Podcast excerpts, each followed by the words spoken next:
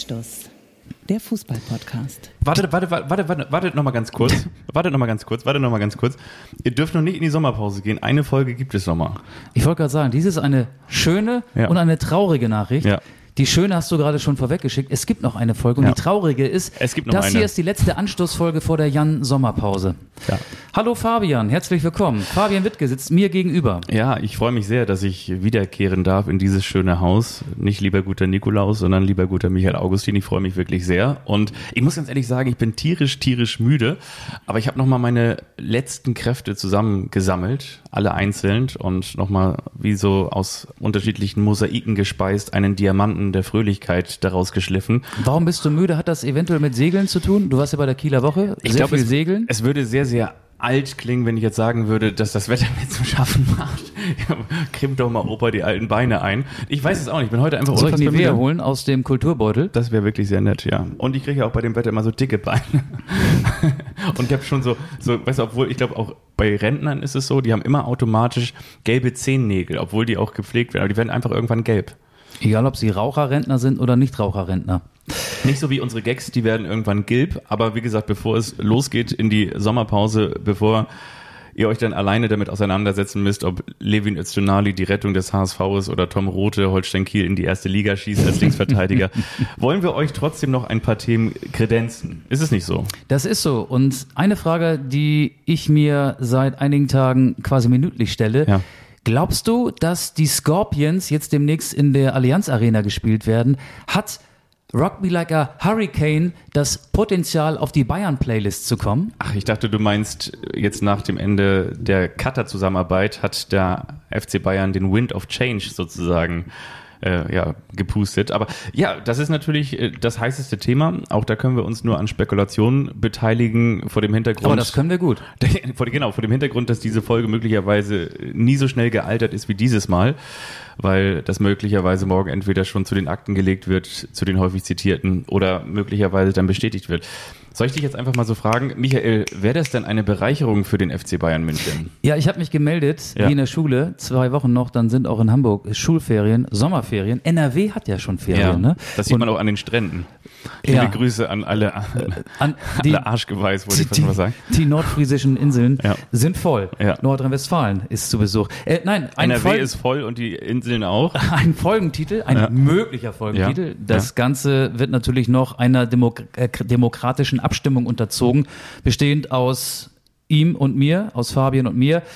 Ähm, wenn 100 Millionen kein Problem sind, wäre das ein möglicher Folgentitel? Ja, ist Es schon geht um schlecht. Harry Kane, muss man Es dazu um Harry sagen. Kane, ja. Es geht um Harry Kane, es geht um den besten englischen Stürmer, es geht um den Superstar der Tottenham Hotspur. Um den zweiterfolgreichsten Premier League Torschützen der Geschichte. Und wer Harry Kane nicht kennt, ich glaube, keiner der Anstoßhörer und Hörerinnen weiß nichts mit dem Namen Harry Kane anzufangen. Ich habe noch mal eine, eine Zahl seit 2009 mit einigen Unterbrechungen, wie es bei englischen Profis so ist. Da finden ja zwischendurch mal Laien statt in der frühen Phase.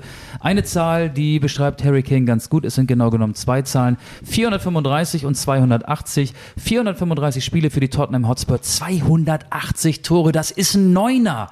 Ein Neuner, der bei den Bayern auf dem Radar ist und es ist offenbar mehr als ein Gerücht. Die Bayern sollen mal vorgefühlt haben. Sie haben wohl schon ein Angebot in Höhe von 70 Millionen Euro abgegeben und es zeichnet sich ab, dass Harry Kane stand heute, heute ist Mittwoch, noch sind wir im Juni, 28. Juni, Ja. kurz vor 21 Uhr. Es zeichnet sich ab, dass Harry Kane tatsächlich zu den Bayern in die Fußball-Bundesliga wechselt. Genau so wie der Teint unter eurem Bikini zeichnet sich auch hier ab, dass Harry Kane möglicherweise den Kontrast auslösen kann, beziehungsweise dann den Kontrast zur vergangenen Saison auch ausmachen kann, nämlich das Problem lösen, was man dem FC Bayern München gar nicht zugetraut hatte, nämlich nach dem Abgang von Robert Lewandowski, dass eben nicht das Konglomerat die Lücke stopft, sondern wieder auf dem klassischsten aller Wege und dass es der klassischste aller Wege auch sein kann oder beziehungsweise auch war, um zum Erfolg zu führen. Das hat man ja auch ganz im Speziellen bei Manchester City gesehen, denn da war es ja auch so ein bisschen back to the roots mit einem richtigen Neuner vorne drin, mit einem wuchtigen, kantigen Stürmer namens Erling Haaland. Damit gewinnst du die Champions League. Absolut. Und der FC Bayern hat weder die Champions League noch den DFB-Pokal, sondern nur in Anführungsstrichen die deutsche Meisterschaft in der gerade abgelaufenen Saison gewonnen. Und ähm, ja, vielleicht sind die Münchner aufgrund dieser dann ja doch gar nicht so erfolgreichen Saison zu der Erkenntnis gekommen, dass ein Backup-Neuner, ein Backup-Stürmer namens Erik Maxim Choupo-Moting dann doch nicht ausreichend ist, um die Ziele, Plural, Ziele, drei Titel ähm, zu erreichen. Mal hat dann ja Thomas Müller vorne rumgefuhrwerkt, mal Mathis Tell meistens als Einwechselspieler, dieses Talent aus Frankreich, Serge Gnabry und Jamal Musiala auch vorne, Choupo-Moting noch am meisten. Aber es war eben keiner da, der wie Robert Lewandowski zuverlässig abgeliefert hat. Und dürfen wir auch nicht vergessen, der hat in seiner letzten Bayern-Saison 41 Tore geschossen, Robert Lewandowski. Und da ist mir noch eine Parallele ähm, zu der Sommerpause 2022 aufgefallen.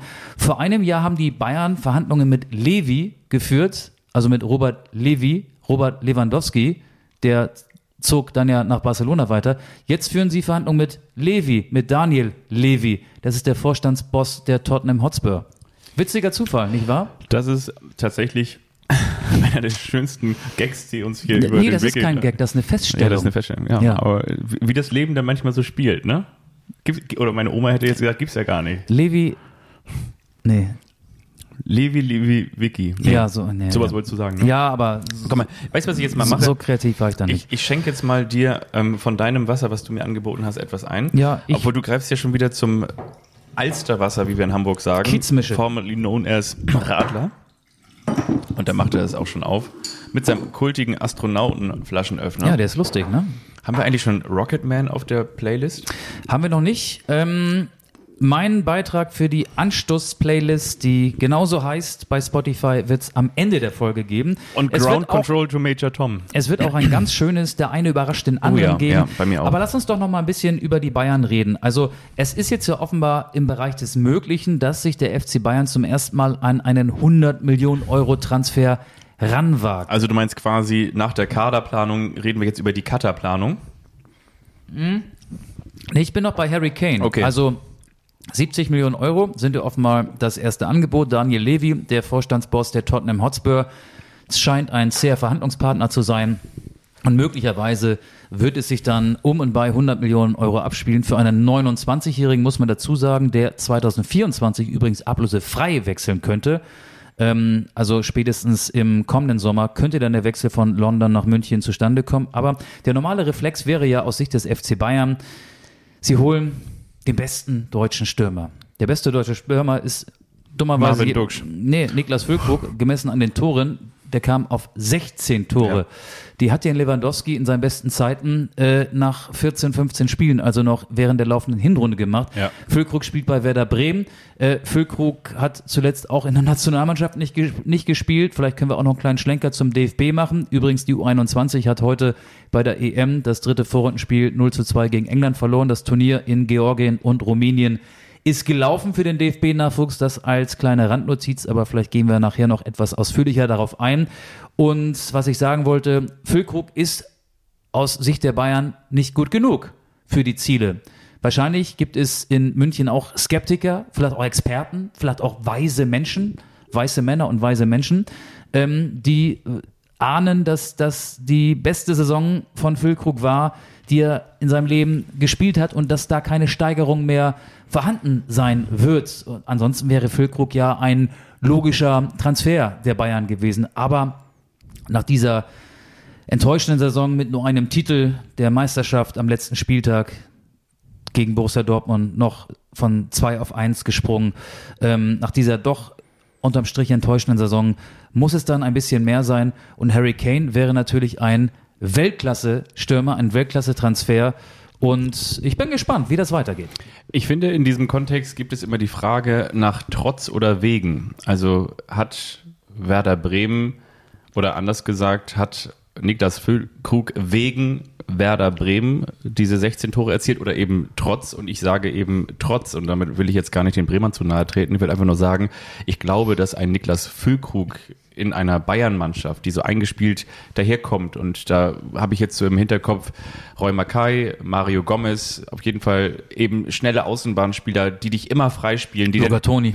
Ja, von mir ist auch so und die immer wieder von der Grundlinie den Pass zurück an die 5-Meter-Raumgrenze spielen und genau steht denn da ein Füllkrug. Entweder mit dem Kopf, da kommen die Flankenmaß genauer, da ist äh, die Überlegenheit größer, da wirst du noch mehr freigespielt, dass du eben noch mehr oder in Anführungsstrichen sogar, also noch mehr Platz und noch weniger selber dafür tun musst.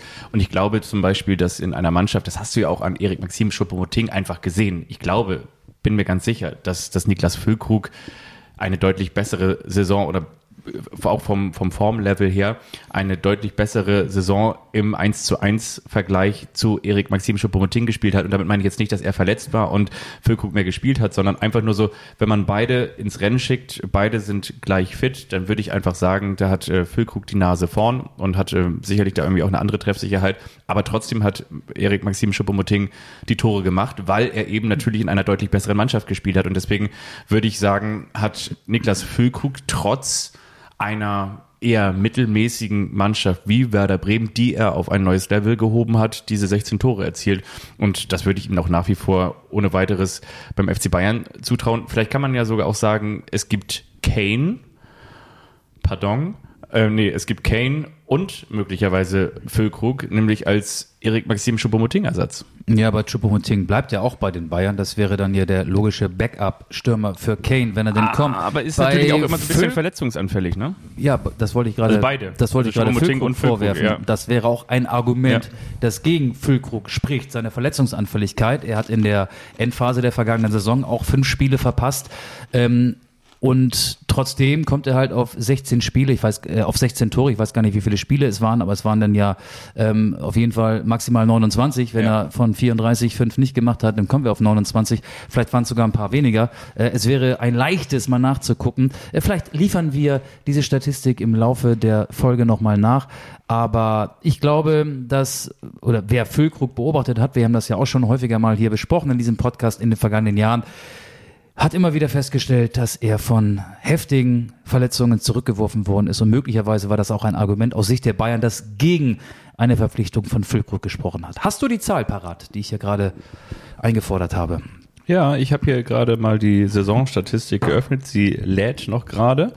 Ja, das ist mein WLAN. Das hier. waren 28 Spiele, 16 Tore. Siehst du, also noch eins weniger als 29. 28, 16. Gut. Kickernote ähm, 3,21. Jetzt wisst ihr auch, woher wir diese Daten haben. Das sind, ich habe das mal ganz kurz ey. Kickernoten, was muss man eigentlich machen, damit man beim Kicker Besser als drei ist, ne? Ja, echt. Ja. Also Ja. wie gut muss man sein? Ja. Das ist ganz, ganz oft so, Ja. wenn ich denke, boah, der Spieler hat aber eine stabile Saison gespielt. Ich gucke mir die Durchschnittsnote an, das ist alles so im Dreier, Drei-Minus-Bereich. Ja. Das habe ich mich früher in der Schule auch immer gefragt. Was muss ich eigentlich machen, dass ich mal endlich aus dem 3 3-Minus-Bereich rauskomme? Ja, da bin Über ich auch ähm, bis heute nicht rausgekommen. Lass uns nochmal über das One-Way-Ticket sprechen, das die Bayern mit Qatar Airways abgeschlossen haben. Denn die Zusammenarbeit endet am 30. Juli, das ist übermorgen. Der FC Bayern hat tatsächlich heute etwas überraschend mit einer ja, relativ nüchternen Pressemitteilung. Sie triefte auch so ein bisschen von Harmonie. Man hat sich nochmal für die Zusammenarbeit bedankt der katarischen, mit der katarischen Fluggesellschaft und ähm, letzten Endes verzichtet der FC Bayern jetzt auf äh, 25 Millionen Euro, die es ja seit 2018 jährlich gegeben haben soll, Ja. dafür, dass Qatar Airways auf dem Ärmel des Bayern-Trikots Werbung gemacht hat.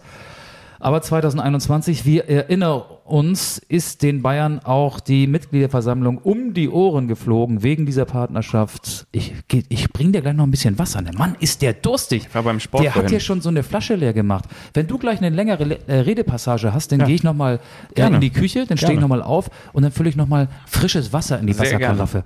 Aber diese Mitgliederversammlung, die ähm, hat ja zu sehr viel Kritik geführt. Die aktive Fanszene war komplett gegen diese Partnerschaft.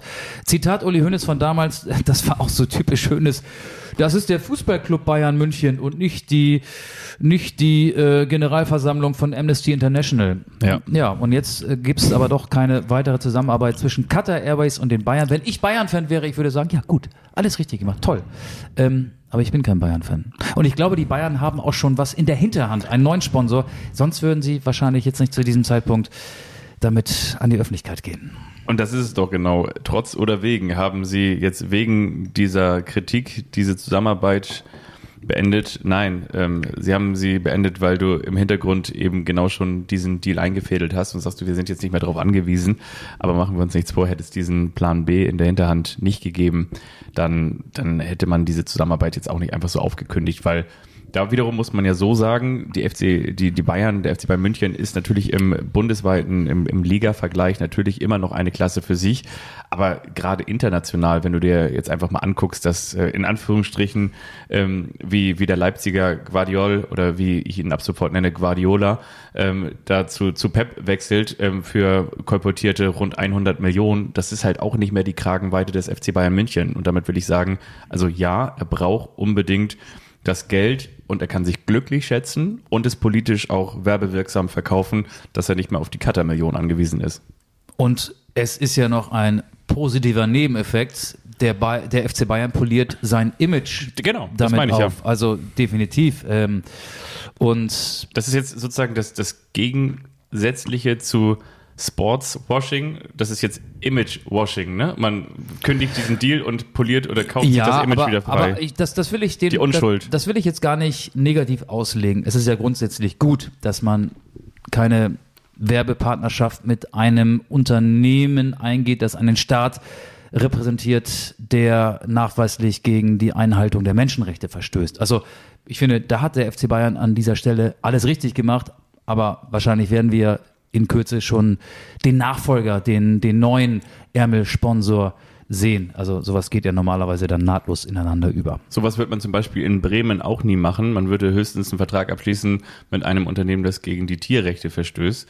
Aber äh, gegen die Menschenrechte, das ginge jetzt den sozial aufgestellten Bremern dann doch auch deutlich zu weit, oder? Aber wer hat auch einen neuen Hauptsponsor jetzt, ne? Haben Sie? Ja, meine ich ja, meine ich ja.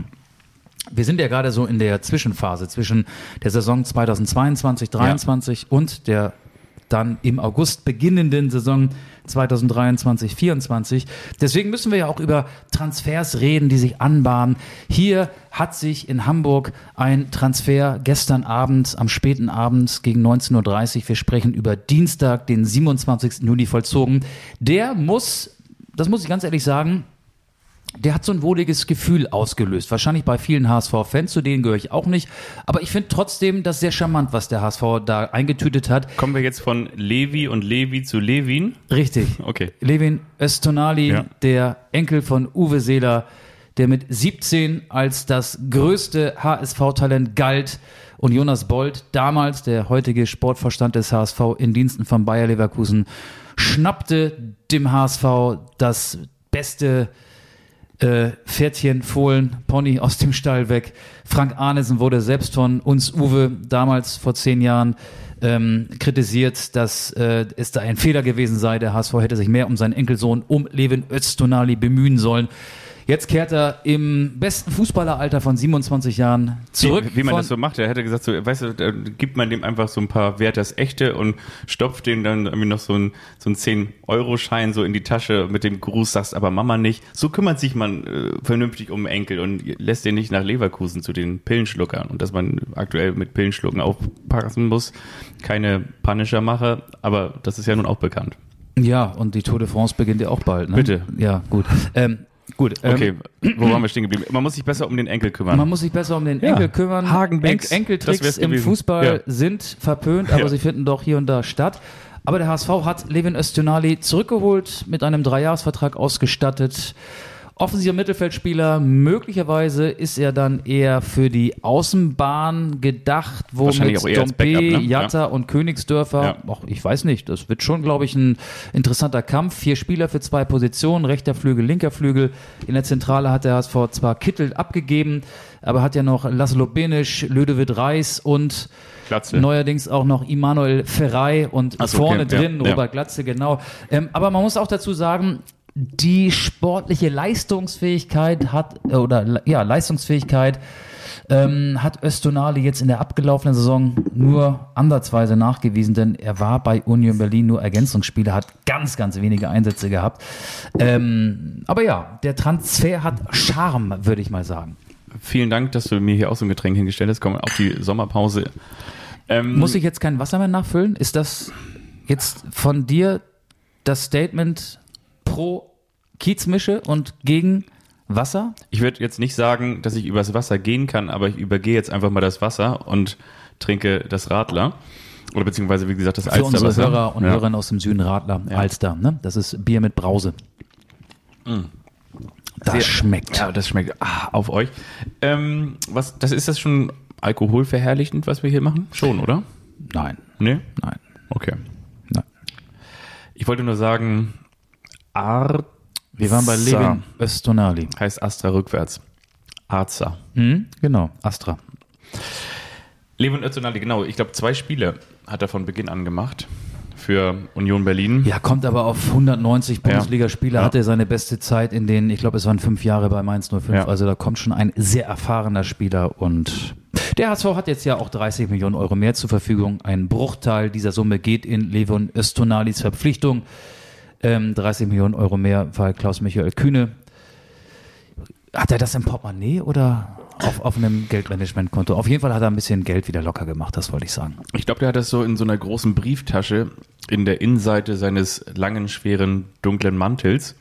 Und erst dann im Nachhinein eigentlich der Frank Arnesen, der einfach dem Enkel von Uwe Seeler jetzt ein bisschen Geld zusteckt und sagt so, hier komm mal wieder zurück nach Hamburg. Und ich meine, jetzt, ne, wenn, wenn man sich diese Folge wahrscheinlich dann kurz vor dem Zweitligastart anhört, dann wird alles anders sein. Alle kurzfristigen Wechsel werden noch vollzogen sein oder die Transferperiode ist noch lange, Das ist ja Transferfenster ist noch so. lange nicht, nicht zu. Ähm, aber so stand jetzt, würde ich sagen, also auch so mit dem Kader, den der HSV dann, wie sagt man so schön, sukzessive weiter aufbaut und noch weiter verstärkt und das eben auch gezielt macht, sehe ich ihn auch tatsächlich noch vor Schalke, so was die Ambition angeht und, ähm, Schalke hat Ron Schallenberg geholt. und der, PML. Ja, aber für die zweite Ja. Mannschaft. Pierre-Michel Lasogga. Ja. Ja. Lasogga kommt nach Hause. Ja, wir können ja noch so ein paar andere Transfers anpieken oder auch sich anbahnen. Max Kruse äh, kehrt nicht nach Hamburg zurück, angeblich Ja, zum hallo, SC voll, äh, Paderborn. Da wollte ich einmal ganz kurz sagen, lieber, lieber äh, Michael, dass ich äh, jetzt äh, Pokerborn aus äh, den Jungs von Lukas Kwasniok gerne machen möchte.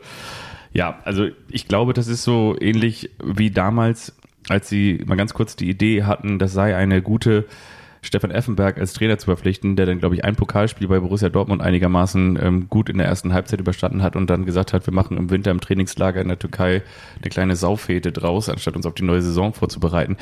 Ich glaube, dass es keinem Verein, ehrlich gesagt, gut tut, Max Kruse zu verpflichten, weil du damit immer automatisch den, den Teamgedanken auseinanderreißt, weil es immer einen Spieler gibt, der eine Sonderstellung hat und einfach entweder nur, weil es der Name ist und ich sag mal so, es ist jetzt nicht so der Jari Littmann, der nach Rostock kommt oder der Johan Miku, der sagt, ich stelle mich hier in den Aber Dienst der Littmann in Mannschaft. Rostock war jetzt auch keine Erfolgsgeschichte. Damals, in den frühen 2000ern. aber so vom, vom Typ her, sondern Max Kruse kommt dahin und das, das wird halt so ein, so ein Blitzlichtgewitter. Auf hast du pro, pro Training da immer noch mal zwei Bildzeitungsjournalisten mehr stehen und ich glaube, das tut einfach deiner Mannschaft nicht gut. Aber der letzte sportliche Eindruck von Max Kruse, da müssen wir jetzt zurückspulen in die Saison des VfL Wolfsburg unter Nico Kovac, Hinserie 2022-23.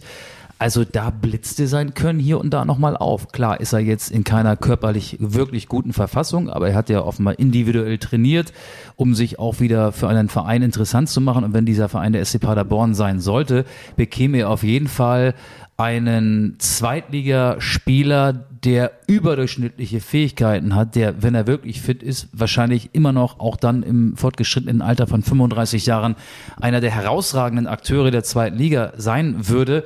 Und der ist, glaube ich, nach diesem ja misslungenen Kapitel in Wolfsburg, da ging es ja dann, nachdem Florian Kofeld rausflog und äh, der Nachfolger Nico Kovac wurde für Kruse dumm zu Ende. Also er hat äh, mit der Mannschaft nur noch isoliert trainieren dürfen und am Ende ähm, war er dann ja derjenige, der äh, über seine sozialen Netzwerke die Schlagzeilen des VfL Wolfsburg bestimmt hat. Das ist ja, nicht sein Fehler, sondern die Boulevardmedien haben es ja auch dankbar aufgegriffen. Aber wenn es wirklich nochmal wissen will und sich auch würdevoll verabschieden will vom deutschen Profifußball, dann, dann wird Paderborn seine aller, aller, allerletzte Station sein.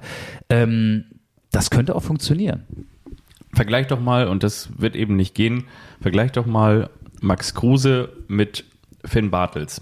Also bei Finn Bartels ist es so, nach einer erfolgreichen Saison, die er sich wirklich auch hart erarbeitet hat und sicherlich auch irgendwie immer an der Grenze, am, am, am Limit gespielt hat, solange er gesund war, hat er sich da eine Bundesliga-Karriere erspielt sicherlich deutlich, dann muss man sagen, am Ende auch unter dem Niveau von Max Kruse. Aber es hatte eben auch funktioniert, dass er dann am Ende seiner Saison nochmal wieder zu einem vermeintlich oder auch nicht nur vermeintlich zu einem deutlich kleineren Verein gegangen ist, weil es eben seine Heimat war und weil er sich in den Dienst der Mannschaft gestellt hat und weil er um seine eigene Person kein großes Gewese gemacht hat und weil er dann eben dann auch noch mit seinen Fähigkeiten, die hatte er ja auch in Kiel noch, der Mannschaft weiterhelfen konnte. Und all das und das ist ja eigentlich ein ähnlicher Weg, all das traue ich einfach Max Kruse nicht zu, dass der nicht am Ende sagt, okay, und ich spiele jetzt hier eigentlich nur noch Fußball und ich möchte den SC Paderborn weiter äh, entwickeln und ich stelle mich in den Dienst der Mannschaft und ich möchte vielleicht auch versuchen, nach einer sehr, sehr starken Saison, dass der SC Paderborn möglicherweise im kommenden Jahr sogar noch, noch weiter, noch konkreter an den Aufstiegsplätzen kratzen kann, sondern ich glaube, Max Kruse geht es und das hat man ja auch immer wieder gesehen, hauptsächlich um sich selbst, um seinen YouTube-Kanal, es geht ihm um sein Racing-Team, es Meinst geht du, ihm um seine, Follower in Paderborn abgreifen? es geht um, um, um Poker und es geht ihm halt einfach ums Geld. Also es geht ihm halt einfach nochmal so ein bisschen ums Geld, hat er auch gesagt, so, wenn er diesen Lebensstil beibehalten möchte, dann braucht er halt auch noch ein bisschen Geld. Und da äh, ist keiner, der sich jetzt mit dem Verein identifizieren kann. Ja, aber er ist ehrlich, ne? Er hat ja bei allen Vereinen seine Leistung gebracht. Also Max Kruse war ja überall ein Leistungsträger. Er hat ja für das Geld auch was getan. Ja, er ist ein bisschen, er ist ein bisschen wie Obelix, ne? Also eigentlich ein bisschen unförmig, aber ist als Kind in den Kessel mit dem großen Talent gefallen. Ähm, und da hat er diesen Zaubertrank nun irgendwie lebenslang in sich und hat ja so ein bisschen Gascoigne-like oder diese ganzen Spieler, die so ein schlampiges Talent war, weiß ich so, die, die Albert Streits, die, die am Ende einfach zu gut waren, als dass sie mit ihrem schlampigen Talent zu wenig draus machen könnten. Dazu gehört bestimmt auch Max Kruse. Aber ich glaube nicht, dass das. Ansgar Brinkmann. Ja, ich, ich glaube, dass so ein Transfer tut einem Verein nicht gut. Eine Ergänzung Und man von muss ja ganz, noch auch dazu. ganz ehrlich sagen, ja. du kennst ja auch, also du kennst ja auch ungefähr so die Zweitliga-Gehälter und ähm, also so grob.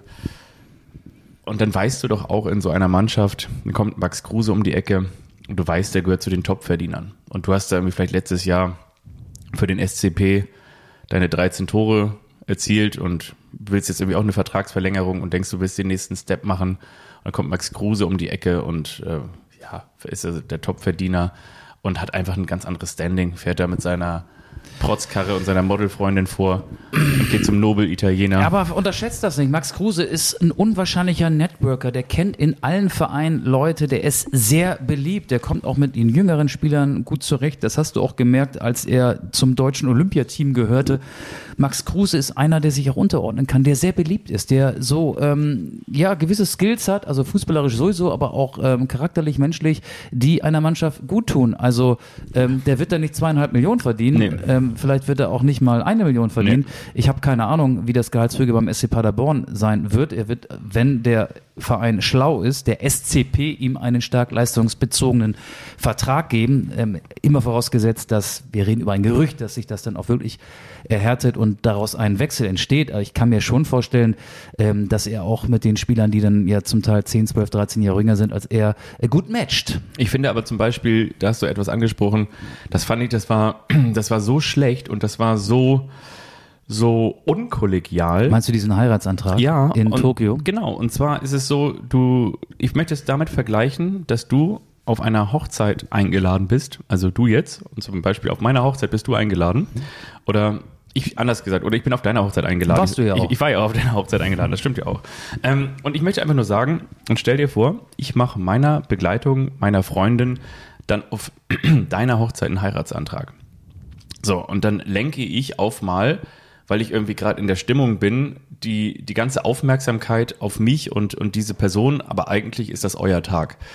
Und ich finde, genauso ist es in Tokio gewesen bei den Olympischen Spielen. Das ist eigentlich das Turnier der U21-Nationalmannschaft gewesen, plus eben diese erfahrenen Spieler.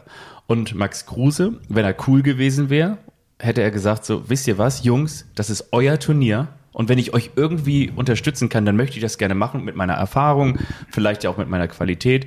Und was er gemacht hat, ist, hat, egal wie das Team am Ende abgeschnitten hat, das nächste Thema am nächsten Tag war, dass Max Kruse vor laufender Kamera einen Heiratsantrag seiner zu Hause gebliebenen oder an seine, wie sagt man, einen Heiratsantrag Ehe gemacht hat, ähm, an seine zu Hause. Live im Fernsehen. Was rede ich hier? Äh, Also an die Frau, die zu Hause geblieben ist, Genau. so, um den Satz zu Ende zu bekommen. Live im Fernsehen. Und ähm, das, das finde ich einfach total schlecht. Das finde ich einfach total schlecht und total ähm, unkollegial und unprofessionell. Und deswegen ist, glaube ich, Max Kruse einfach gar kein Typ, der in so eine Mannschaft passt, die, die vielleicht irgendwie eine gewisse Abhängigkeit von ihm hat. Ich glaube, in deinem Wertesystem ist das kritisch zu betrachten, aber in in, so einer Fußballmannschaft Die finden das geil. kann mir vorstellen, da gab es einige, die, die haben gesagt, geile Aktion, cool, cool, coole Aktion, coole Aktion. So. Und vielleicht haben sogar einige gesagt, hey, jetzt spricht man über uns. Ich weiß es nicht. Ähm, ja, es ist nicht der richtige Rahmen. Vielleicht geht er auch mit Lukas Kwasniok in dessen Kult-Garage eine Runde Daten. Das hat er doch mal hier im Podcast verraten. Ja. Dass er Daten Lukas gibt. Kwasniok hat auch verraten, dass er mal den SC Freiburg trainieren wird. Da könnte Max Kruse ihm auch noch ein paar Tipps geben, denn er hat ja auch mal für den SC Freiburg gespielt. Aber ich will eine Sache noch ergänzen. Du hast in diesem großen Themenkomplex auch Finn Bartels angesprochen. Weißt du, was der jetzt gerade macht? Ja. Der trinkt gerade Bier, glaube ich. So wie wir. Der hat nämlich heute seinen Einstand in der Saisonvorbereitung bei der Spielvereinigung Eidertal-Molfsee 2 gegeben in der Kreisklasse oder Liga A. Ist es die achte oder neunte Liga. Er spielt in seinem Heimatverein mit seinem Bruder und vielen, vielen Freunden wieder Fußball. Was heißt wieder Fußball? Also er hat einen neuen Verein, ähm, just for fun natürlich. Und ich glaube, die machen auch gerade so Cheers und so. Ne? Also wenn ein neuer Cheers, Bros, ne? kommt, der muss ja eine Kiste Bier dabei haben. Ne? Definitiv. Ja. Es gibt ja auch dieses Zitat, das jetzt ja gerade die, die Runde macht, endlich mal wieder Fußball spielen, so lange bis die Mutter einen oder die Mama einen nach Hause ruft. Und ich finde, das ist wirklich so sensationell. Und wer mal in Molfsee, also ich komme ja auch aus Molfsee, das weißt du ja, die, die, die treuen Fans wissen das natürlich, weil sie das zu Hause auf der Autogrammkarte von mir lesen können, auf der Rückseite in meinem Steckbrief. Nein, aber genau, ich, ich habe in Molfsee früher auch Fußball gespielt und ähm, kenne da jeden Rasen, den Kunstrasenplatz und die Halle in- und auswendig. Was ich nur einfach sagen will, ich weiß wiederum auch, wo Finn Bartels wohnt. Das ist wirklich so, das weißt du auch. Der geht einmal über die Der rollt Straßenseite. da runter und ist dann auf dem Fußballplatz. Ja. ja. Der geht einmal über die andere Straßenseite und Genau. dann ist er zu Hause. Und hat keine weiten Wege zu Auswärtsfahrten, das war ihm auch wichtig. Und was ich wiederum auch so geil finde, also was ich wirklich auch so geil an der Nummer finde, ist, dass er nicht für die erste spielt, sondern für, die, zweite. zweite. Und, und in dieser zweiten Mannschaft sind ja ganz, ganz viele Jungs, mit denen er früher, beziehungsweise mit denen er nicht früher, aber die, das sind, schon seine Buddies, aber das sind auch eher so Leute, Sein Bruder spielt er auch. genau, die ja früher mal auch höher gespielt haben, ne? Also so Schleswig-Holstein-Liga, Regionalliga, mal in, in Flensburg und ich glaube, spielt nicht auch noch hier Tim Siedschlag, spielt der da nicht auch, der wie auch mal bei Holstein Kiel gespielt hat und so weiter und so Boah, fort. bin ich überfragt. Auf jeden Fall eben eine, eine sehr, sehr gute Truppe, bestehend aus ehemaligen Oberliga, Regionalliga und jetzt auch Bundesligaspielern. Und naja, nun hat äh, Eidertal Molfsee 2 den Spieler, der irgendwie auch noch äh, das, das Tor des, des Monats, weiß nicht, Februar oder so geschossen hat mit diesem Dezember 2021. Ach, guck mal, du, ja, guck mal, Ja. du, du weißt es besser. Ne? Warum, warum weißt du es eigentlich besser? Ja, W- ich- wann machen wir eigentlich Werbung über deinen Film? Ja, der ist ja noch nicht ganz fertig. Okay. Der ist, äh, wenn, wenn es ein Fußballspiel wäre, das ja 90 Minuten dauert, wir lassen die Nachspielzeit mal außen vor, dann bin ich jetzt so in der 85. Ähm, ja, der erscheint am 20. August, ist noch ein bisschen hin. Wirklich? Die Leute haben das ja dann vergessen bis dahin, aber erst bis dahin ist er fertig. Dann laden wir Und euch alle ein. Ehrlich gesagt ist er nächste Woche auch schon fertig. Geil. Können wir den dann schon mal gucken? Wir beide gehen rein in, Ins Kino? In, in, in, in NDR und dann schwierig. Wie kann man den gucken? nachts Ja, heimlich, ne? So aus dem auf so einem Schnittplatz. das System rausziehen, so auf dem USB-Stick vielleicht. Ja, ich bringe dann so eine Müssen wir aber viele Daten komprimieren. Tüte Crunchips mit Ja. und, und M&M's. Oder Chio, ah nee, das ist in Aachen, da sind wir beim Reiten. Ja. C-H-I-O. Äh, ja, das, das ist schön. Stichwort Kiel. Ich möchte jetzt, wo du schon einfach anfängst, hier so wilde äh, Transfers Nö, nicht wilde. zu droppen. Also Levin Östenali ist ein bestätigter Transfer. Mhm. Der von Max Kruse natürlich noch nicht. Wir können auch noch über Kai Havertz reden. Da ist ja ein Video aufgetaucht. Havertz, ja. Im Trikot des FC Arsenal, wie er sich über seinen künftigen Club geäußert hat. Und das Video ist dann aber ganz schnell wieder ähm, von den bekannten Plattformen genommen worden. Da hat da jemand wohl einen nervösen Finger. Also offiziell bestätigt ist sein Wechsel vom FC Chelsea zum FC Arsenal noch nicht, aber damit ist es ja quasi auch ähm, nicht offiziell bestätigt. Aber über den wolltest du gar nicht sprechen, oder? Ich wollte über, mit dir über Tom Rote sprechen, weil ich glaube, Holstein Kiel, nach den ganzen Transfers, die sie jetzt getätigt haben, das ist Ey, ja jetzt wird's aber ähm, deep, ne? jetzt wird's deep. Jetzt, Jetzt muss wird's man ja Tom Rote. Tom Rote, Linksverteidiger von Borussia Dortmund, 18 Jahre jung. Erstes Spiel in der Bundesliga, erstes Tor, insgesamt zwei Bundesligaspiele, ein Tor. Champions League, drei Spiele. Ja, und kommt aus der Region, 18 Jahre. Rendsburg. Linksverteidiger. Das, das sind so die Kieler Transfers ähm, der vergangenen Jahre, dass sie sich Talente ausleihen von Bundesliga-Vereinen. Ähm, Laszlo Benisch, der jetzt beim HSV spielt, hat ja auch mal ein sehr starkes halbes oder ganzes, Ganzes. Jahr sogar in Kiel verbracht, damals von Borussia Mönchengladbach ausgeliehen. Sali Özcan. Ja, genau, der jetzige Dortmunder Ja. Mittelfeldspieler, defensiver Mittelfeldspieler.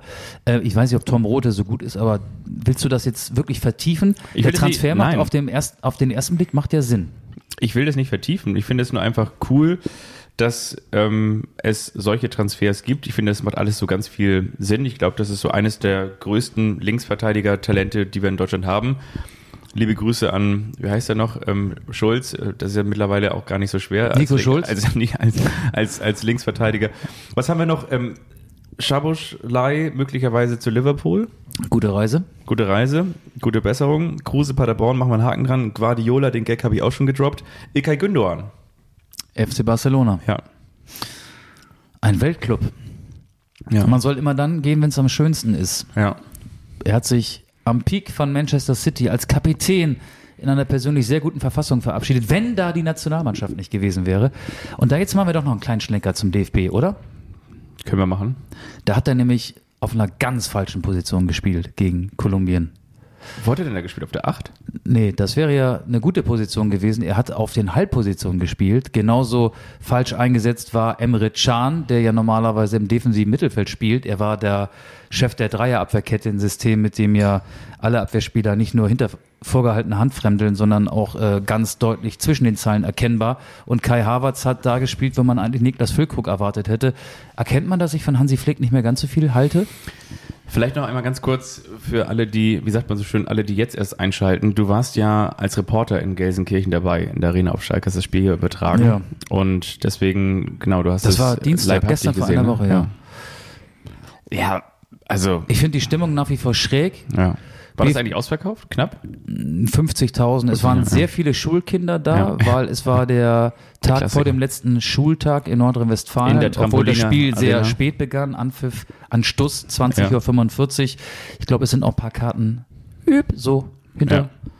so von der Ladentheke gefallen, vielleicht auch verschenkt worden. Also es waren viele Menschen da.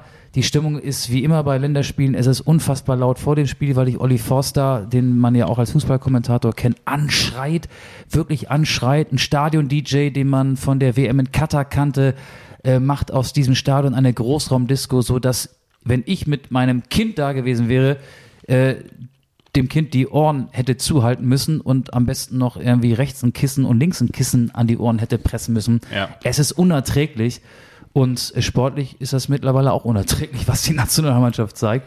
Ähm, Also man kann festhalten, beim DFB schreite ich entweder, wie heißt der, Olli Forster oder Mark Forster an. Aber in jedem Fall schreite ich irgendeinen Forster an, oder? Genau, und der Förster würde den Wald vor lauter Bäumen nicht sehen, Oh wenn er die ganzen ähm, Abwehrreihen, die Hansi Flick in seiner noch nicht mal ganz zweijährigen Amtszeit als Bundestrainer ausprobiert hat. 24 Spiele als Bundestrainer, 21 verschiedene Abwehrformationen. Da wundert mich dann aber auch nicht mehr so viel, wenn da keine Grundordnung, keine Stabilität entsteht, kein Gerüst, keine Säulen, an denen man sich in guten wie in schlechten Zeiten anlehnen kann. Und ich finde, der DFB macht denselben Fehler wie mit Joachim Löw. Rückblickend muss man ja sagen, hat der DFB zu lange an Löw festgehalten.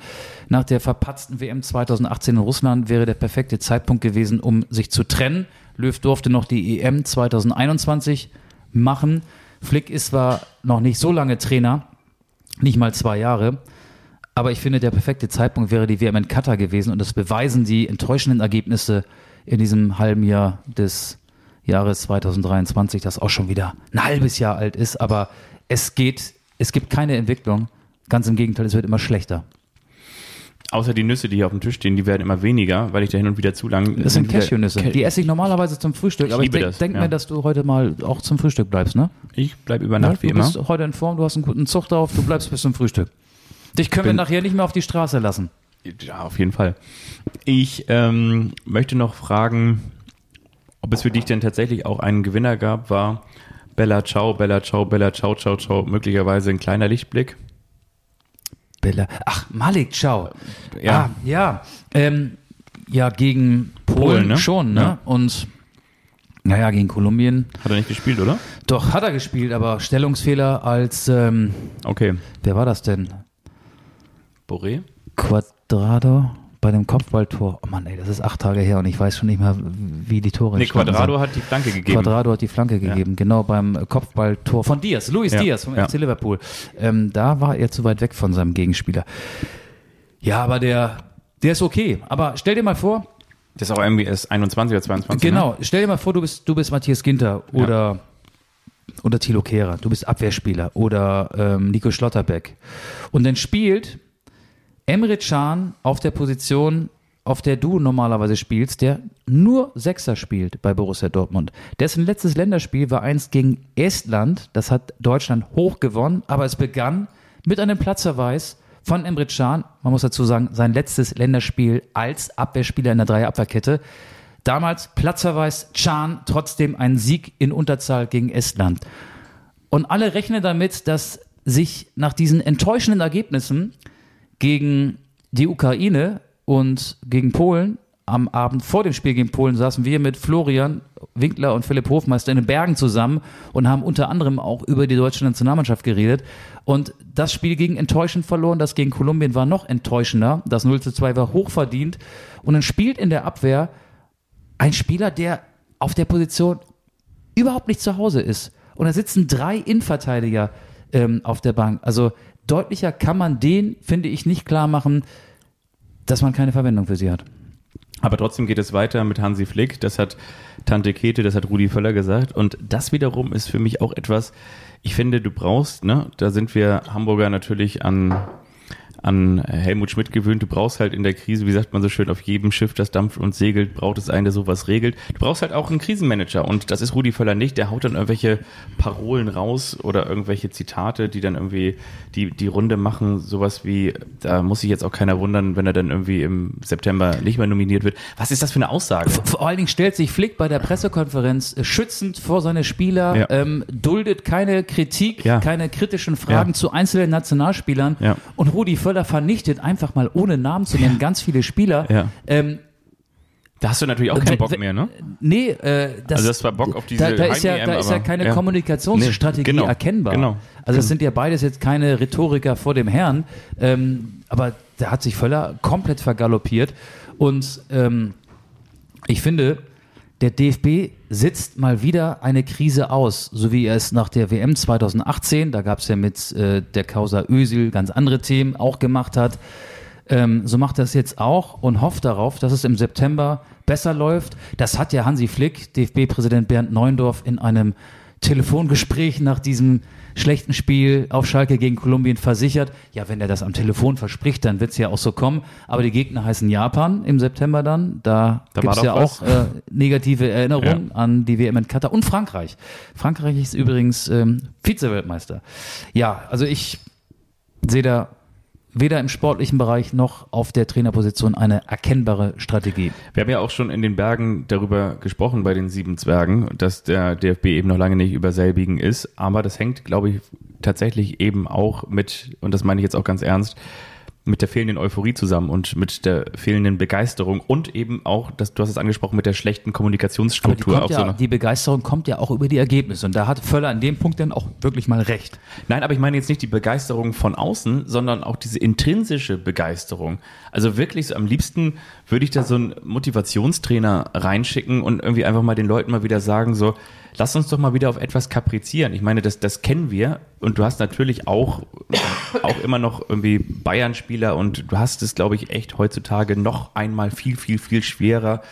Es ist viel, viel, viel schwieriger, eine Mannschaft zu formen. Also gerade auf diesem Niveau, wenn du Nationalspieler hast, die bei bei Chelsea, Schrägstrich, Arsenal, äh, Schrägstrich, beim FC Bayern nach einer schwierigen Saison und bei Borussia Dortmund mit hängenden Köpfen nach einer am Ende schwierigen Saison unter Vertrag stehen. Es sind eben heutzutage hauptsächlich durch Spielerberater gesteuerte Ich-AGs und du, du merkst, dass eine große Lethargie, ein großer Mantel, ein großes Netz aus Lethargie, Trauer und irgendwie auch Schwere über der deutschen Fußballnationalmannschaft liegt und das musst du irgendwie loswerden, weil noch einmal, du hast dieses Potenzial in der Mannschaft, du hast ganz, ganz, bist bestimmt nicht die weltbeste Nationalmannschaft aktuell, aber du hast trotzdem eine deutlich, vom Potenzial deutlich stärkere Nationalmannschaft als die Auftritte es aktuell Ja, zeigen. aber du hast einen Bundestrainer, der der es nicht schafft, das, der es nicht schafft. furchtbar viele Fehler macht. Ich die, glaube Dre- wirklich, die Dreierkette, Ja. das Spiel über die Flügel mit Wolf als Rechtsverteidiger und Gosens, den ich äh, in die Kritik gar nicht so sehr mit einbeziehen möchte, weil wenn was ging offensiv, dann über die linke Seite von Robin Gosens. Aber Gosens und Wolf waren dazu da, um Flanken in den Strafraum zu schlagen. Es gab eine Szene, Anfang der zweiten Halbzeit, glaube ich, Kai Havertz, der, wie wir ja wissen, kein echter Neuner, kein echter Mittelstürmer ist, der segelt oder läuft unter die Flanke hindurch und im Rückraum ist keiner und der Ball flippert durch den kolumbianischen Strafraum. Auf der Bank sitzt aber jemand wie Niklas Füllkrug, der bis dato eine sehr, sehr gute Trefferquote Ja. hatte. Acht Spiele, sieben Tore für Deutschland. Eine fantastische Trefferquote. Der sitzt aber 67 Minuten in diesem Spiel gegen Kolumbien auf der Bank. Und wenn du ein System hast, das auf Flanken ausgerichtet ist, aber keinen Stürmer hast, keinen Mittelstürmer, dann ist es doch so simpel, den Fehler zu finden. Und zwar der, dass es keinen Mittelstürmer gibt. Das ist, das ist der Fehler. Und Flick macht so viele Fehler. Und ich finde, diese Begeisterung, ja, da liegt so eine Schwere über der Mannschaft. Das ist alles richtig. Aber das Problem haben andere, ja auch andere Nationaltrainer, die jetzt in die EM-Qualifikation gehen müssen und die dafür sorgen müssen, dass sich die Nationen für das Turnier in Deutschland qualifizieren. Deutschland ist als Gastgeber, das ist ja das einzig Positive, qualifiziert. Aber eine Euphorie kann ja gar nicht ausgelöst werden, weil die Mannschaft einfach schlecht spielt und schlecht eingestellt wird und äh, von einem gerade nicht guten Trainer trainiert wird. Und ich möchte nochmal an die Bergfolge erinnern, äh, an die Worte von unserem Kumpel Phil. Der hat nämlich die Zeit bei Hansi Flick, als er auf Kovac folgte beim FC Bayern, mit seinen ein, dreiviertel Jahren als Nationaltrainer, als Bundestrainer verglichen. In München folgte er auf den doch sehr ja, regeltreuen Nico Kovac, der sehr, sehr viele ähm, Regeln und, äh, der in, in die Mannschaft eingeführt hat, der sehr auf Disziplin gesetzt hat. Und Flick hat da so eine Wohlfühlatmosphäre gesorgt. Die Spieler waren top, die waren alle gut. Er hat, er hat die Truppe so bei Laune gehalten. Jetzt muss er was entwickeln. Und ich frage mich, ob er das kann. Er kann es offenbar nicht. Ja, genau. Ich, ich glaube das auch. Ich glaube, dass sich das natürlich gegenseitig bedingt. Du hast die taktischen Fehler angesprochen, ich habe die emotionalen Fehler angesprochen, die kommunikativen Fehler angesprochen. Und ich glaube, momentan, das klingt jetzt irgendwie auch total komisch, aber äh, momentan täte es der Nationalmannschaft, glaube ich, besser, du würdest da einfach mal so einen, so einen Böller in die Kabine schmeißen. Und ja, ich weiß, das ist jetzt so ganz oldschool, aber würdest einfach mal sagen, so komm, jetzt äh, starten wir hier mal bei Null und auf geht's und nächstes Jahr im eigenen Mehr Land. Ultras im Stadion bei Länderspielen, dann gäbe es Böller. Ja, nein, aber dass du jetzt tatsächlich, ich meine, äh, Jürgen Klopp galt jetzt, muss man auch ganz ehrlich sagen, hat immer ein sehr, sehr, sehr, sehr starkes Trainerteam um, um ihn herum gehabt, aber galt jetzt auch nicht so als der absolute Übertaktiker, so, ne? Aber der hat es trotzdem geschafft, eben die, die Leute zu motivieren und ich, ich glaube, das ist es aktuell, was am schwersten wiegt, neben natürlich auch der Tatsache, da gebe ich dir auch recht, dass man natürlich, und das war unter Löw am Ende eben auch nicht mehr so, dass man auf jeden Fall nicht das Gefühl hatte, dass die Besten spielen. Du musst jetzt die Besten spielen lassen. Dieses Gefühl hattest du nicht und dieses Gefühl hast du aktuell gar nicht, weil ja wie, gefühlt dann gab es diese merkwürdigen, wir laden jetzt irgendwie auf mal Wagnumann und Co. ein und dann hast du irgendwie jetzt wieder wie drei Spiele, die du in den Sand setzt und wieder spielst du mit unterschiedlichen Formationen und wieder ist kein System und keine Idee erkennbar. Überhaupt nicht. Und das ist irgendwie das große Problem. Da du Jürgen Klopp gerade angesprochen hast, Ja. ich habe äh, vorgestern oder so bei Amazon Prime die Robert Lewandowski-Doku gesehen. Sehr, sehr guter Satz von Jürgen Klopp. Erinnert dich an die erste Saison von Lewandowski bei Borussia Dortmund. Da kam er aus Polen und er war jetzt äh, kein Überflieger, hat acht Tore geschossen in seiner ersten Saison. Und da hat Jürgen Klopp erzählt, äh, Lewandowski hätte immer denselben Gesichtsausdruck gehabt. Er hätte nichts ausgestrahlt so. Und er hat sich sehr mit ihm beschäftigt. Lewandowski hat sehr früh seinen Vater verloren, im Alter von 14 oder 15 Jahren. Und Klopp hat das irgendwie gemerkt, dass man ihn mitnehmen muss. Er kam logischerweise als äh, Pole in ein fremdes Land, hat wohl relativ schnell gelernt, Deutsch zu sprechen. Und Lewand äh, Klopp sah sich so in der Rolle des äh, sportlichen Vaters von Lewandowski und hat ihm gesagt, das, was du spürst, das muss man auch nach außen sehen. Wenn ich dich sehe, wie du hier äh, mit immer demselben Gesichtsausdruck rumläufst, dann kann ich mir nicht vorstellen, ähm, dass es in dir anders aussieht. Er hat versucht, Begeisterung in diesen Spieler zu bringen und hat unwahrscheinlich mit ihm gearbeitet auf diesem Gebiet und dann in der nächsten Saison hat er irgendwie 22 Tore geschossen. Und dann folgte ja auch schon bald sein Spiel des äh, Jahrzehnts, kann man ja fast sagen, die vier Tore Nee, er hat auch mal fünf gegen Wolfsburg geschossen, aber vier gegen Real Madrid im Champions League Halbfinale und dann ging es raketenmäßig nach oben. Die Doku ist ähm, ein bisschen komisch, finde ich, weil Lewandowski sich selbst synchronisiert. Da bin ich so ein bisschen drüber gestolpert. Ich habe gedacht. Ach, du hast sie auch gesehen? Ja, ich habe okay. ich, ich hab sie dann aber irgendwie nach einer halben Stunde ausgemacht, weil ich habe das erst später geschnallt, dass er das selber ist. Er ist das selber. Ich, es klingt schräg, ne? Ich, ich dachte, Mit seinem äh, etwas gebrochenen genau. Deutsch. Ich dachte nämlich, Abgelesen. warum synchronisiert man jemanden mit gebrochenem Deutsch? Und das, da habe ich irgendwie gesagt, so, warum, warum macht man das? Na, er spricht Polnisch und äh, Ja, übersetzt das- sich selbst in. Genau, äh, und das habe ich erst später geschnallt, dass er das selber ist. Ja. Und ähm, Aber schöne Aufnahmen so aus seiner Kindheit. Ne? Ja. Lewandowski wurde gehänselt, weil er äh, kaum ganz dünne Beine hatte, wirklich Ja. so Streichholzbeine, die Knie ähm, Mit dem Storch st- gepokert und die Beine gewonnen, ne? genau, standen über. Die Muskulatur war quasi nicht erkennbar, weil die, die, die, die Knie nach rechts und nach links ragten und deswegen wurde er gehänselt. Und ähm, ja, es, es war so ein bisschen erwartbar, ne? Ja. aber schon auch kann man so Interessant, wen, wen sie da so hatten. Mats Hummels für einen Ja. O-Ton, Hansi Flick hat sich auch geäußert. Jürgen Klopp, finde ich, hat mit seinen Aussagen diese Doku bereichert. Auf der anderen Seite muss man natürlich sagen, genau, tolle Geschichte, Weltfußballer geworden, unfassbar erfolgreich, einer der erfolgreichsten Stürmer der Welt in den letzten zehn Jahren. Aber irgendwie halt auch irgendwie so ohne Ecken und Kanten. Von daher, ne? Ja, das klar. Kannst, kannst du so weggucken. Ja, klar, kann man so weggucken. Ähm, ging auch ganz gut. Aber ich fand es sympathischer, als er sagte, Ja. er wurde dann ja im Camp Nou vor 60.000 als Neuzugang des FC Barcelona vorgestellt. Da muss man dann ja auch irgendwie so einen Ball hochhalten und so. Und er, da war er nervös, als er da rausging. Ja. Und, ähm, Bei Dembele hat das ja auch damals nicht ganz so gut geklappt. Ne? Genau, genau. Und Lewandowski hatte wohl ein komisches Gefühl, weil der Ball, den er dann hochhalten musste, so ganz komisch aufgepumpt war und Das habe ich übrigens damals im Training auch immer gesagt bei Eidertheim FC. Also mein Ball ist hier von allen am schlechtesten aufgepumpt, deswegen kann ich den hier auch nicht so richtig nur hochhalten. dreimal hochhalten. Ja, Ist Lewandowski er nicht auch Torschützenkönig geworden? Ich glaube schon. Ja, Ne? jetzt in seiner ersten Saison. 29 Tore oder irgendwie sowas? Ich glaube irgendwie sowas um den Dreh. Ja. Ja. ja. Es waren nicht 41, aber Nee. es waren mehr als alle anderen jeden in der Fall okay. Primera Division Ja. geschossen haben. Ja. Wir haben noch was, oder? Tom Rote hatten wir, wir hatten Guardiola, äh, die Gags haben wir alle gemacht. Komm, wollen wir noch einmal, bevor es dann in die, in die Pause geht, unsere Kultrubrik starten? Auf jeden Fall. Let's do it.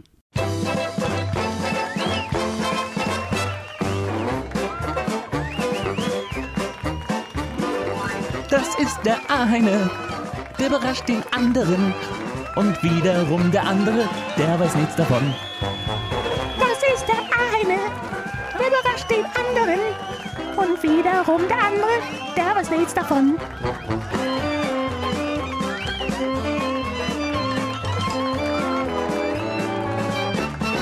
Der eine überrascht den anderen.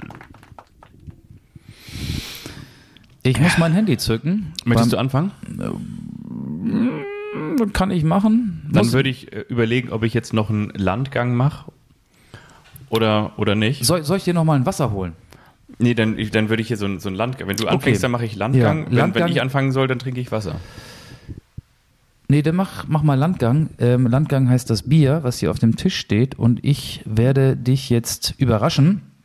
Ich muss dazu sagen, das, was ich jetzt vortrage, habe ich mir nicht selbst ausgedacht, sondern das ist dem Instagram-Account von der Seite Die Falsche Neun entnommen. Finde ich ganz charmant. Es geht um die ausverkauften Heimbereiche bei Heimspielen in der abgelaufenen Bundesliga-Saison. Ich nenne dir mal ein paar Vereine und du sollst, kann, also es, es geht darum, jeder Verein hat ja 17 Heimspiele pro Saison und du sollst mir sagen, wie oft die Heimbereiche ausverkauft waren. Das habe ich verstanden. Das hast du verstanden. Und es gibt hier eine Tabelle logischerweise. Sie wird angeführt von Borussia Dortmund, Bayern München, Eintracht Frankfurt, so viel kann ich vorwegnehmen. Die drei haben alle 17 Heimspiele ausverkauft bekommen. Was glaubst du, wie viele, also Heimbereiche, ne, Heimfans, wie viele Ja. Auswärtsfans dabei sind jeweils? Das variiert ja auch, ob nun, sagen wir mal, der VfL Wolfsburg zu Gast ist oder Eintracht Frankfurt. Da kommen ja erfahrungsgemäß sehr viele Fans mit. Oder Schalke bringt auch mal sehr viele mit.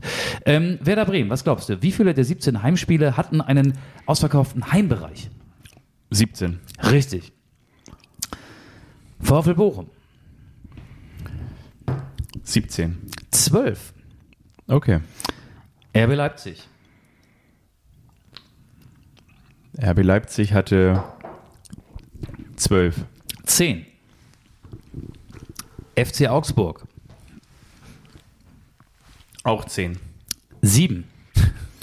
Union Berlin, 17. 17. Stimmt. Hertha BSC, Hertha BSC war nachher gar nicht mehr so schlecht mit dem Heimsupport. Also da sind ja auch komischerweise in dem Jahr, in dem man dann wirklich nochmal drum gebettelt hat, abzusteigen, relativ viele Fans ins Stadion gekommen. Das weiß ich wohl.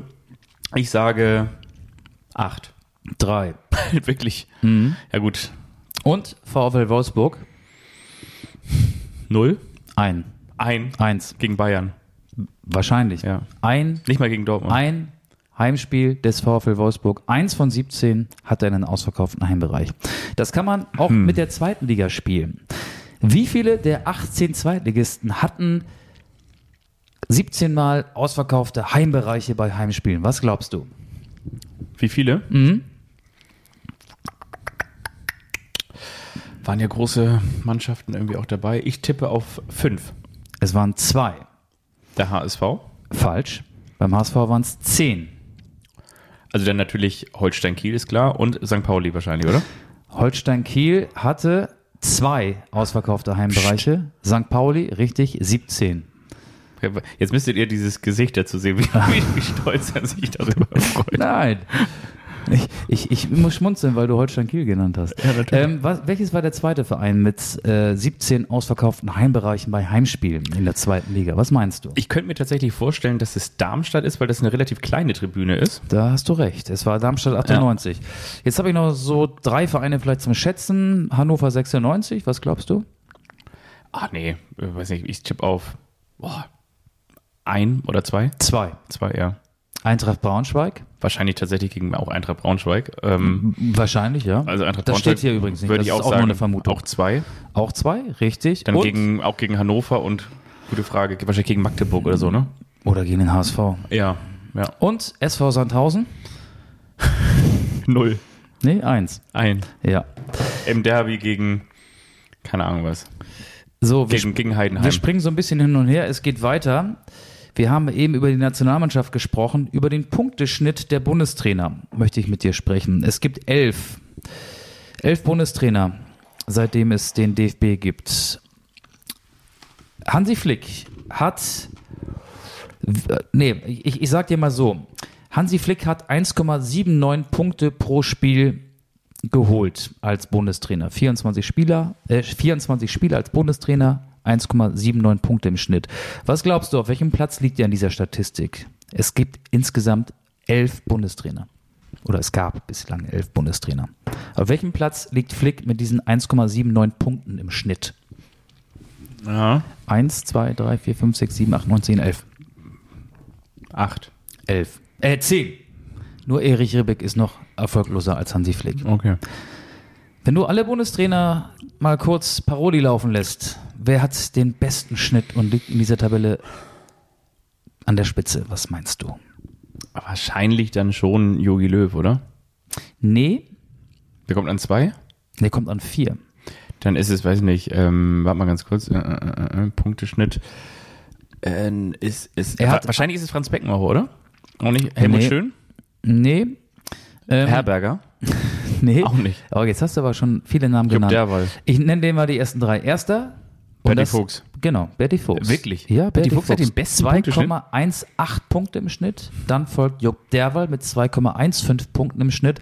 Dann folgt Helmut Schön mit 2,10 Punkten und dann kommt Joachim Löw. Dann Glie Entschuldigung. Dann kommt Jürgen Klinsmann, dann kommt Otto Nerz, das war der erste. Auf sieben Sepp Herberger, auf acht Rudi Völler gemeinsam mit Franz Beckenbauer. Hansi Flick ist zehnter, Erich Ribbeck ist elfter. Wir springen zum nächsten Spiel. Es sind im Prinzip drei Spiele, aber ich, ich finde die alle gut. Das hier ist wie auf dich zugeschnitten. Ähm, es geht um die Followerzahlen bei Instagram der deutschen Nationalspieler. Was glaubst du? Wer die meisten hat? Wer hat die meisten Follower? Und das hat mich auch überrascht. Es sind 14,9 Millionen. Welcher Nationalspieler? Wir reden über die, die jetzt bei den letzten drei Länderspielen zum Kader gehörten. Welcher Nationalspieler hat die meisten Follower bei Instagram? Oh, die zum Kader gehörten. Mm, äh, ich, es war nicht Lukas Klostermann, es Nein, war auch nein. nicht Benjamin Henrichs und Jonas Hofmann war es auch nicht.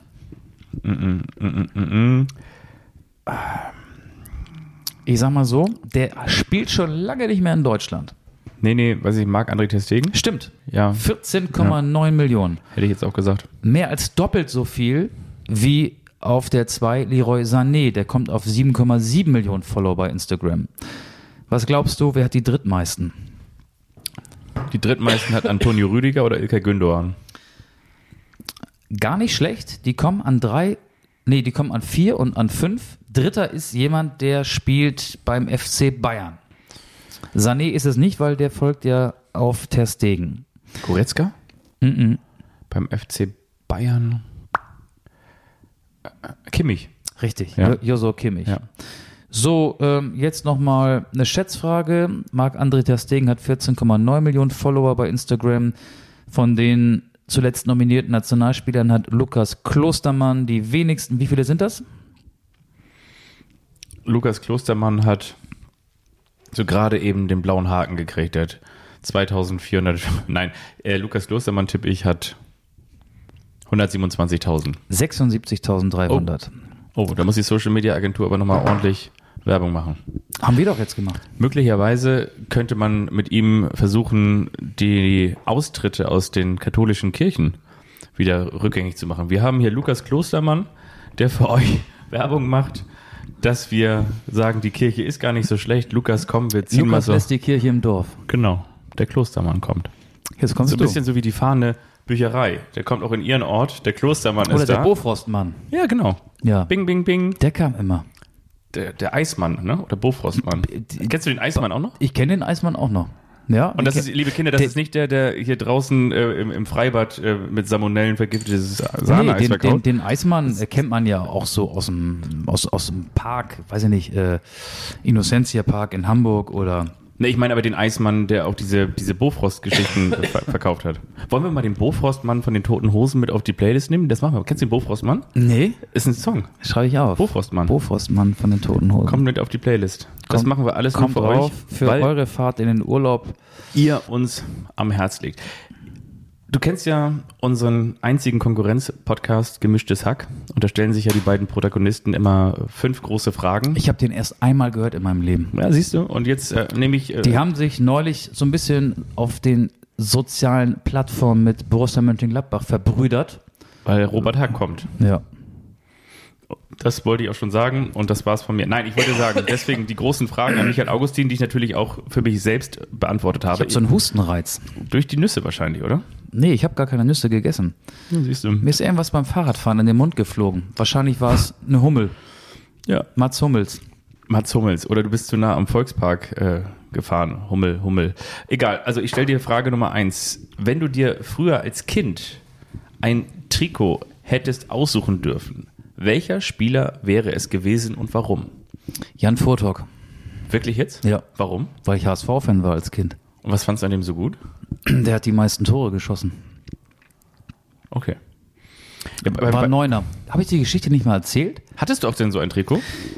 Es Weil du kommst ja eigentlich aus dem Handball, ne? Es gab ja früher, gab es doch äh, nicht wie jetzt äh, feste Rückennummern und Spielernamen über den Trikots. Ich hatte das Trikot aus der Saison 1990-91, als der HSV noch die Sharp-Werbung hatte. Ja. Und dazu habe ich mir einen neuen schicken lassen. Die musste man aufnähen. Meine Mutter hat das gemacht, aber sie hat leider nicht die neun, sondern die sechs aufgenäht. Nein. Und die hatte nicht Jan Furtok, sondern Jürgen Hartmann. Und der war, wie der Sechser ja heute auch noch ähm, genannt wird, defensiver Mittelfeldspieler und nur halb so glamourös wie Jan Furtok. Stimmt das, dass sie gesagt hat, nachdem sie das fertig genäht hat, mit dem Blick auf das Trikot, Schabe fertig? Nein. So, so wortgewandt war sie nicht. Okay. Aber ja, gut, schade. Eine 6 und eine 9. Aber viele haben jetzt wahrscheinlich an der Stelle gelacht. ich, ich mache natürlich gerne aus dem X ein U, aber aus einer 6 eine 9, das sollte eigentlich nicht passieren. Ich muss dazu sagen, ich hatte bei meinem ersten Werder-Trikot, das ich bekam von meiner Oma übrigens, hinten die 14 drauf.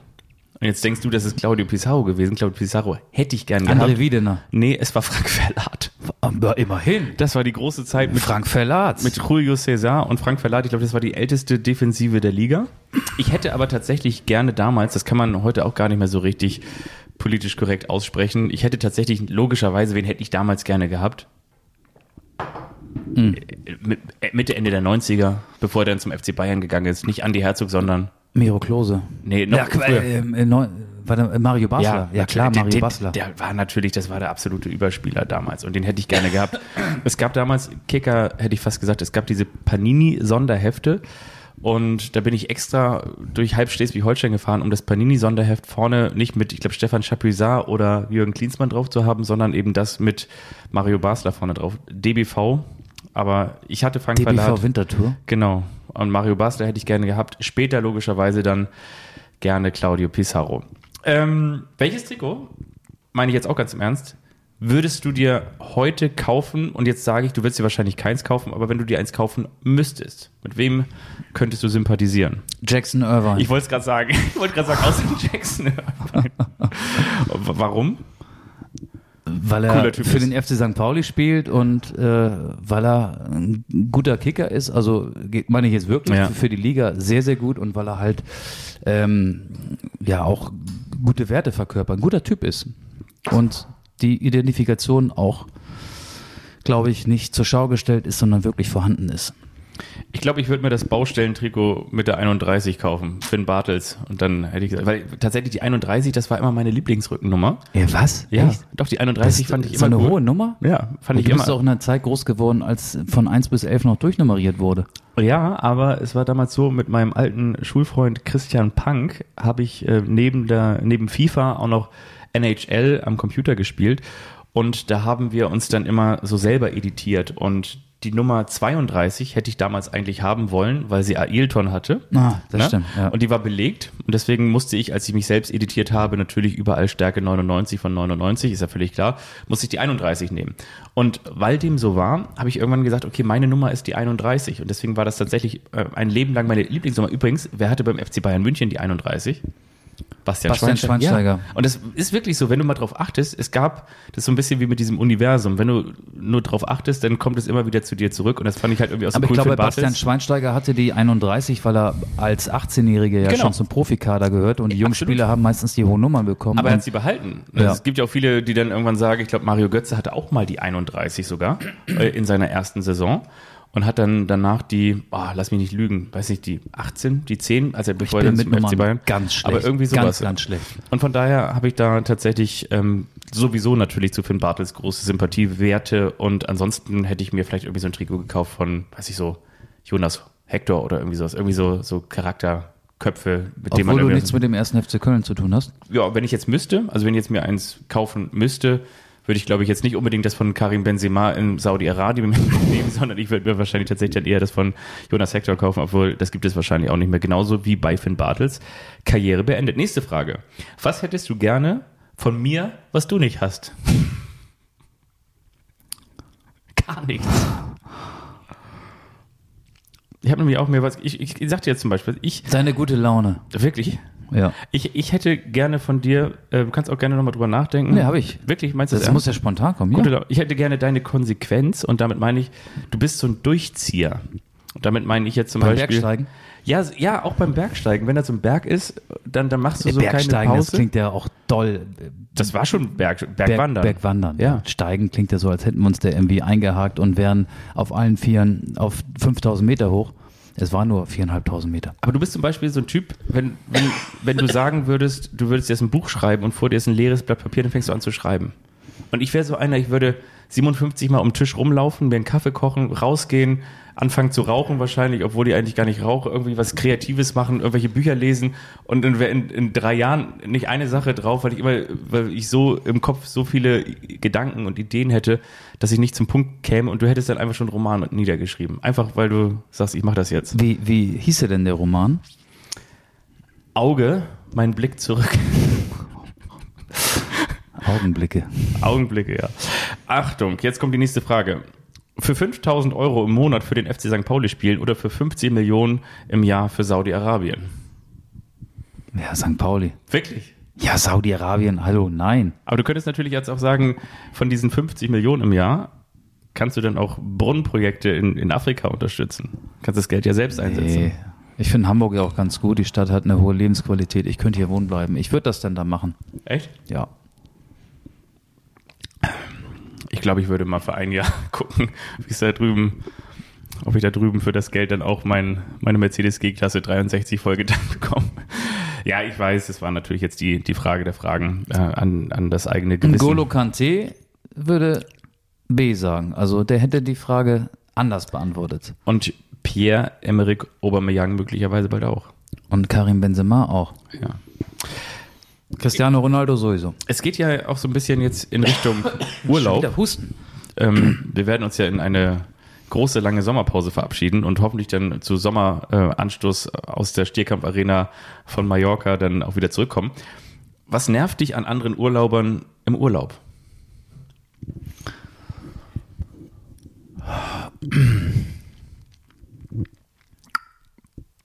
Boah, das ist eine sehr generelle Frage. Also Ich fra- ich kann's ein bisschen jeder Mensch hat doch Eigenarten. Also viele lernt man ja gar nicht so kennen, ähm, weil man ja wahrscheinlich, selbst wenn man im Hotelurlaub macht, maximal am Frühstücksbuffet mal einen Smalltalk führt oder nee Quatsch ist, ist, ist nicht richtig man, man kann ja auch am Pool ins Gespräch kommen Bist gerade, so gerade über Kinder kommt man viel ins Gespräch weil die Kinder die haben ja eine völlig ungefilterte Art um aufeinander zuzugehen und wenn Kinder miteinander funktionieren und spielen dann kommen die Eltern auch ins Gespräch aber das ist nicht die Antwort auf deine Frage was nervt mich an Urlaubern Übrigens, bei Kindern ist es natürlich nach wie vor so, dass dieser Mythos lebt, dass wenn Kinder Pommes oder Eis gegessen haben, erstmal eine halbe Stunde nicht ins Wasser dürfen, ne? weil sonst kann ja der Magen platzen.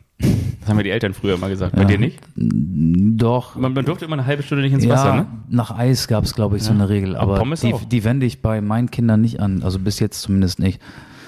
Die kriegen gar keine Pommes.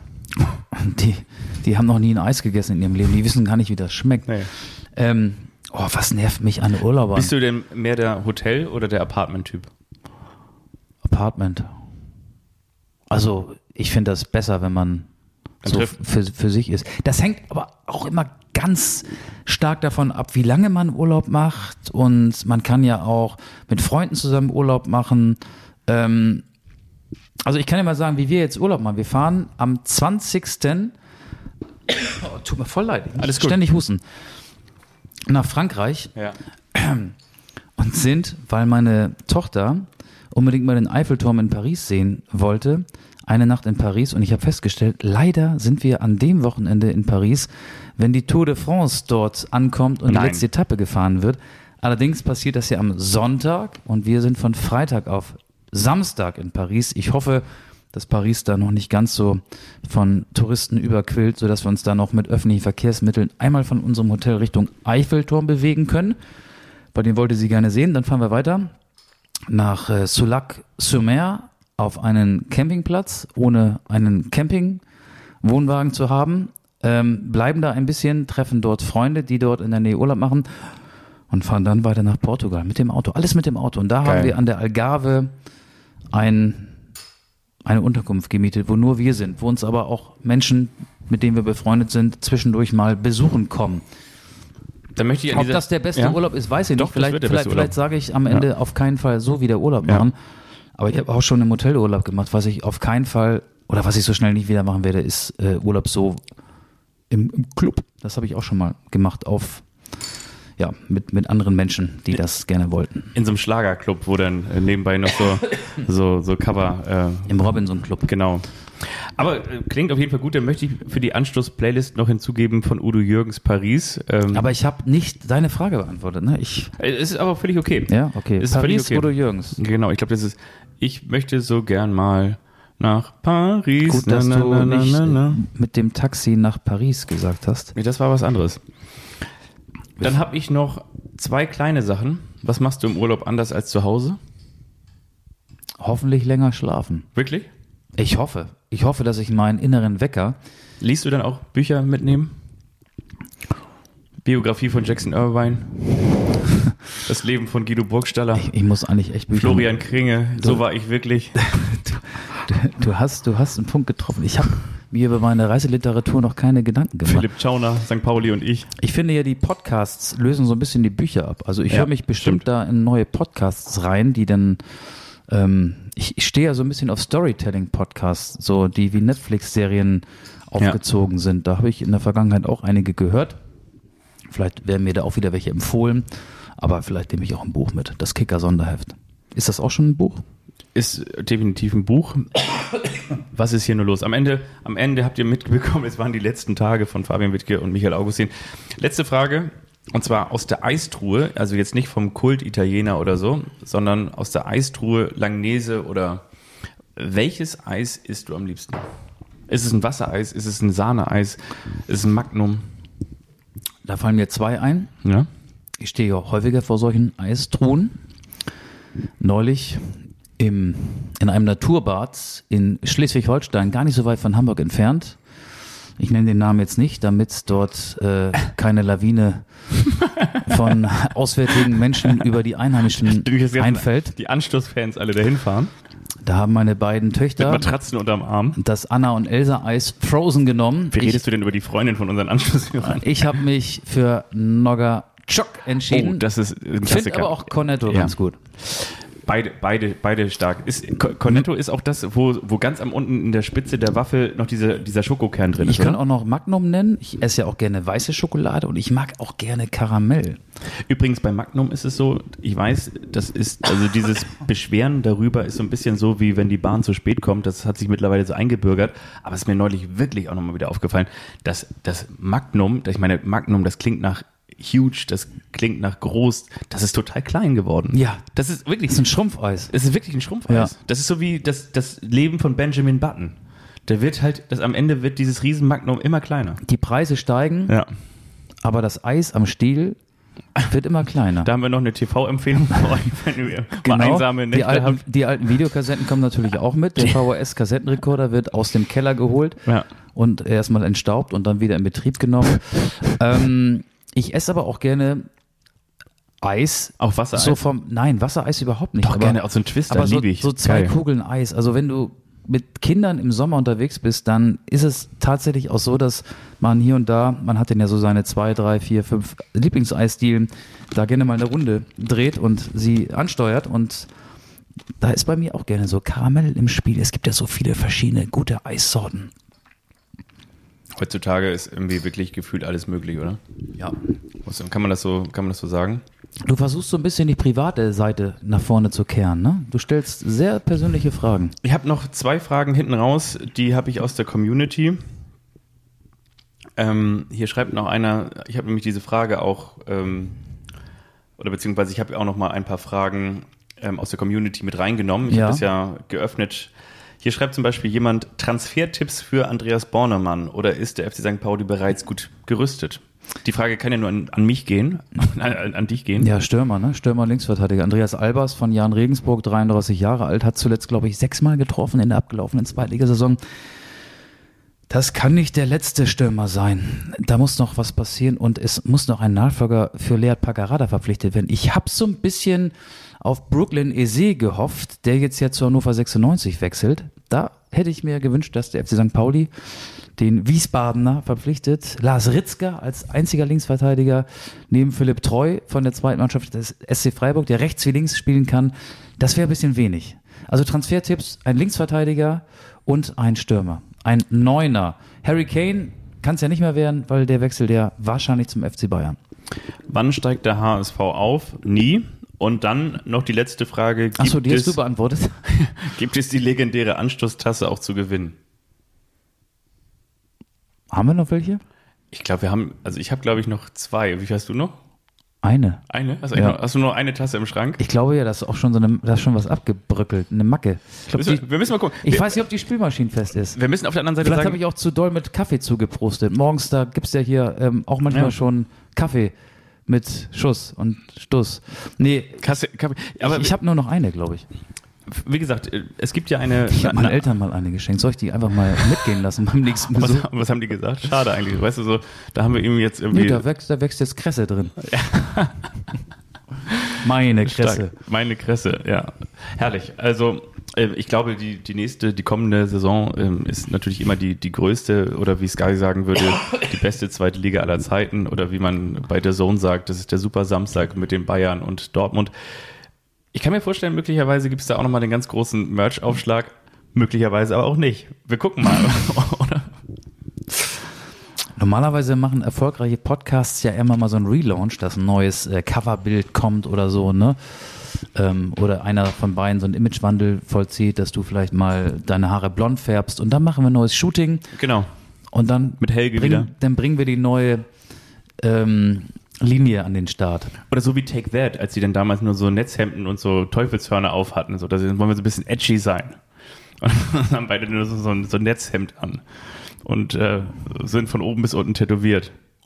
Aber treten dafür halt auch in Kopenhagen im großen Stadion auf. Das sind die Ziele für die Saison 2023-24. Andere träumen von Pokalen. Fabian träumt von Kopenhagen. Und André Trulsen ist Co-Trainer in Ortensen. Bei Teutonia? Ja. Ja. An dieser Stelle, also ich wünsche euch allen da draußen, ähm, ne, so hat man das früher gesagt, wenn man so Radiomoderator in den 70er, 80er waren, ah, hallo da draußen, ich wünsche euch alle, ähm, euch allen einen schönen Sommer und kommt gut durch die Nacht. Hier ist jetzt irgendwie noch ein guter Song von Albert Hammond, Seems It Never Rains in Southern California. Kommen Sie gut durch die Nacht. Von mir gibt es noch einen Song. Welchen ich habe noch keinen Song gehabt. Ich fahre ja in den Urlaub. Ja. Fahr, Fahre in Urlaub? Fahre in Urlaub, genau. Am Strand von Farin Urlaub gibt es. Da werden wir dich sehen. Landgang ist leer, Strand ist da, Viele, viele fragen sich ja, wann kommen wir wieder aus der Sommerpause? Das ist noch nicht klar definiert. Wir kommen wieder, aber wann, das wissen wir noch nicht genau. Wenn ich jetzt hier auf unser Catering-Angebot schaue, dann sage ich mit dem alten Ostfriesland-Spruch: Emden, Aurich, leer. Auf Wiederhören. Tschüss.